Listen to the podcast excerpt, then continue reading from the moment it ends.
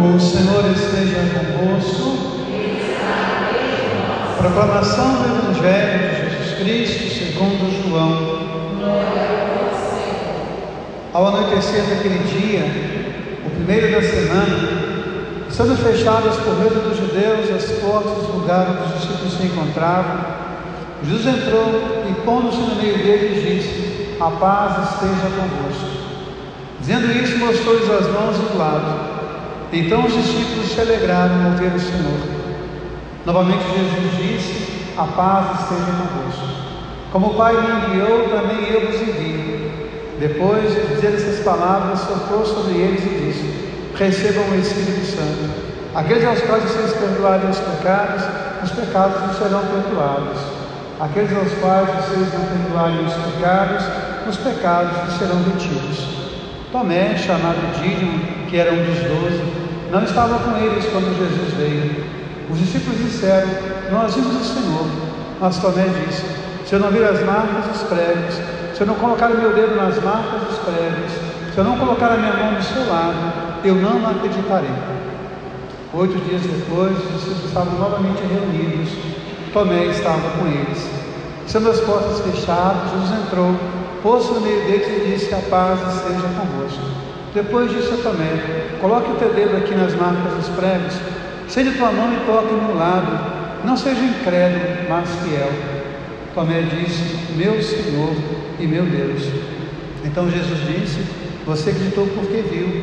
Bem-aventurados serão aqueles que acreditarão sem terem visto. Jesus realizou ainda muitos outros sinais de seus discípulos que não foram escritos neste livro. Estes foram escritos para que vocês creiam que Jesus é o Cristo, o Filho de Deus, e para que crendo tenha a vida em seu nome. Palavra da salvação. Que a palavra do Santo Evangelho nos conduza à vida eterna. Minha irmã e meu irmão, nós vivemos em um tempo que traz muitas marcas e uma marca do nosso tempo é a marca da exposição. As pessoas estão o tempo todo se expondo, sobretudo nas redes sociais. Uma criança mal acaba de nascer, ela já tem inúmeras fotografias registradas nas redes sociais. Eu mesmo sou um que vive fazendo isso. De janeiro até a presente data, nasceram cinco crianças lá na minha casa e temos a previsão, dentro de dois meses, de mais uma criança para chegar. Então eu pego as fotos dos meus sobrinhos e fico expondo lá nas redes sociais. A minha mãe, toda palhaçada que ela faz, a gente filma e coloca no Instagram, coloca no Facebook, para que as pessoas possam ver. Quando alguém que nós amamos vai embora, você pega a imagem daquela pessoa e expõe e conta alguma coisa da vida daquela pessoa. Então, o nosso tempo é um tempo muito marcado pela imagem, pela fotografia. E se nós observarmos a leitura de hoje, nesse segundo domingo da Páscoa, esse domingo da misericórdia, a primeira coisa que nós temos é um retrato. Qual é o retrato? O retrato de uma comunidade. Quando nós olhamos a comunidade de Atos dos Apóstolos, a gente percebe uma comunidade que estava unida em um propósito. Qual era o propósito? que todos tenham vida e tenham vida em plenitude. Lá no Evangelho de João, no capítulo 10, no verso 10, Jesus vai dizer: Eu vim para que todos tenham vida e tenham vida em plenitude. E quando você vê o retrato da comunidade, a comunidade tinha essa preocupação. Ninguém entre eles passava fome, ninguém entre eles era mal atendido. Então, se nós olharmos esse retrato e pensar no retrato da nossa comunidade hoje, nosso mundo de hoje nós temos 26 pessoas que dominam a economia de 3,8 bilhões de habitantes do planeta Terra. E o nosso mundo hoje há milhões de pessoas, se não bilhões, que passam fome. Então o nosso retrato de hoje não é um retrato que combina com aquele retrato da primeira comunidade. E quando a gente olha um retrato nosso, hoje de manhã apareceu lá no meu Facebook um retrato essa foto foi tirada há sete anos. Quando você olha uma imagem sua de 10 anos, de 15 anos, você começa a se perguntar: o que, que mudou? Tem até um texto muito bonito de Cecília Meirelles que ela pergunta, né? Eu não tinha esse rosto de hoje. E ao final do poema ela pergunta com uma certa melancolia: onde foi perdida a minha face?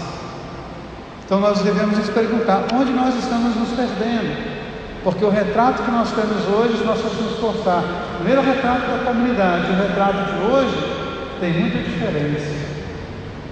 Então nós devemos nos perguntar: qual é o retrato que nós queremos? Será que a nossa comunidade precisa colocar um bocado de botox?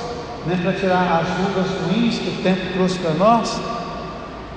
E aí, quando nós olhamos o Evangelho, o Evangelho fala para nós de algo que é muito rico, que é muito verdadeiro. Algumas coisas aqui. Primeiro, o medo e a dor que tomam conta da gente.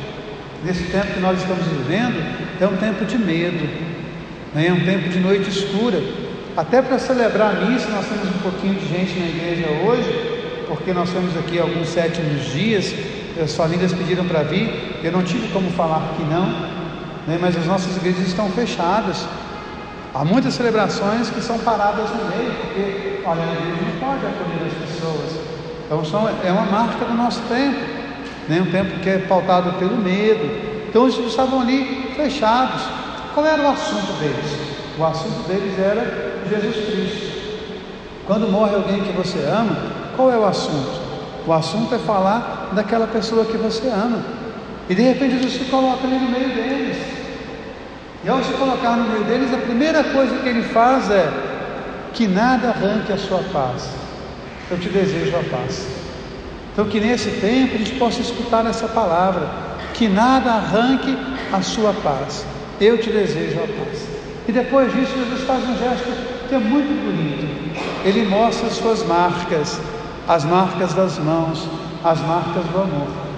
E quando você entrega alguém para o céu, você se pergunta: quais são as marcas que esse alguém deixou na minha vida?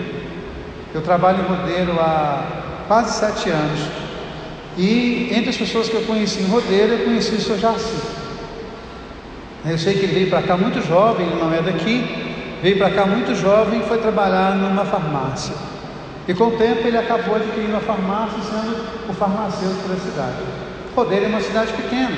Eu digo isso porque tem muita gente que assiste a gente pelo YouTube e não sabe o que é Rodeiro. Rodeiro é uma cidade pequena. Então, numa cidade pequena no interior de Minas, farmacêutico é alguém que é médico, é conselheiro, é compadre, é aquele alguém que não tem hora. E aí, escutando as pessoas no dia que o Jaci foi embora, e até um dia antes, né, estava conversando com o senhor Tazinho, ele falava: a minha irmã, né, ela estava praticamente morta, a vida da minha irmã. E foi o Jaci Bonotto que arrumou o remédio e ela conseguiu recuperar a saúde. E muitas e muitas histórias foram contadas dessa maneira. Então, quando você vem no altar hoje, quais são as marcas que ele deixou? Nem todos nós, quais são as marcas que nós deixamos?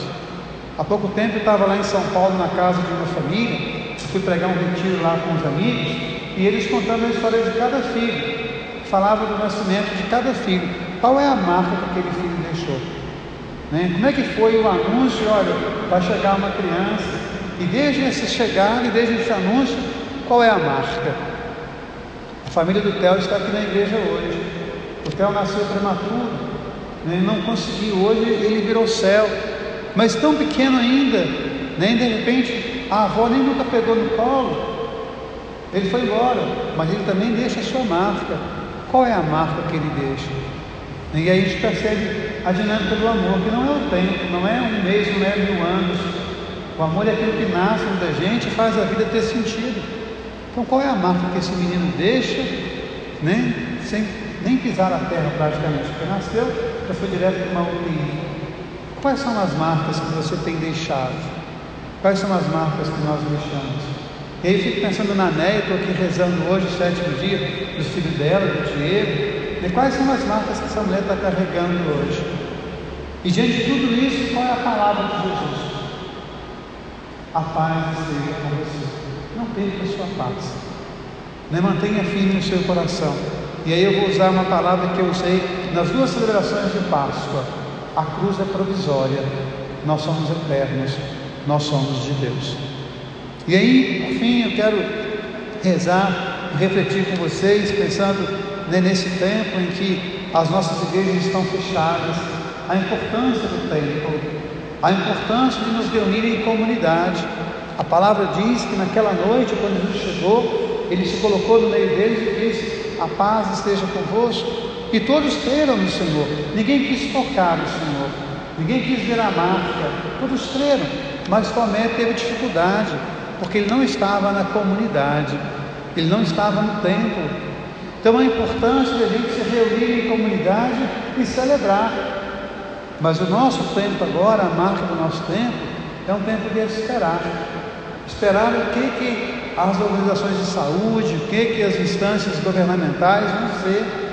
E a gente tem que saber esperar o nosso tempo. Né? A mãe está grávida, não pode tirar o neném no primeiro mês, tem que esperar o tempo. Então o nosso tempo agora é de fato um tempo muito triste de esperar. Nós temos que esperar, temos que ter essa paciência e fazer de cada lugar o nosso tempo.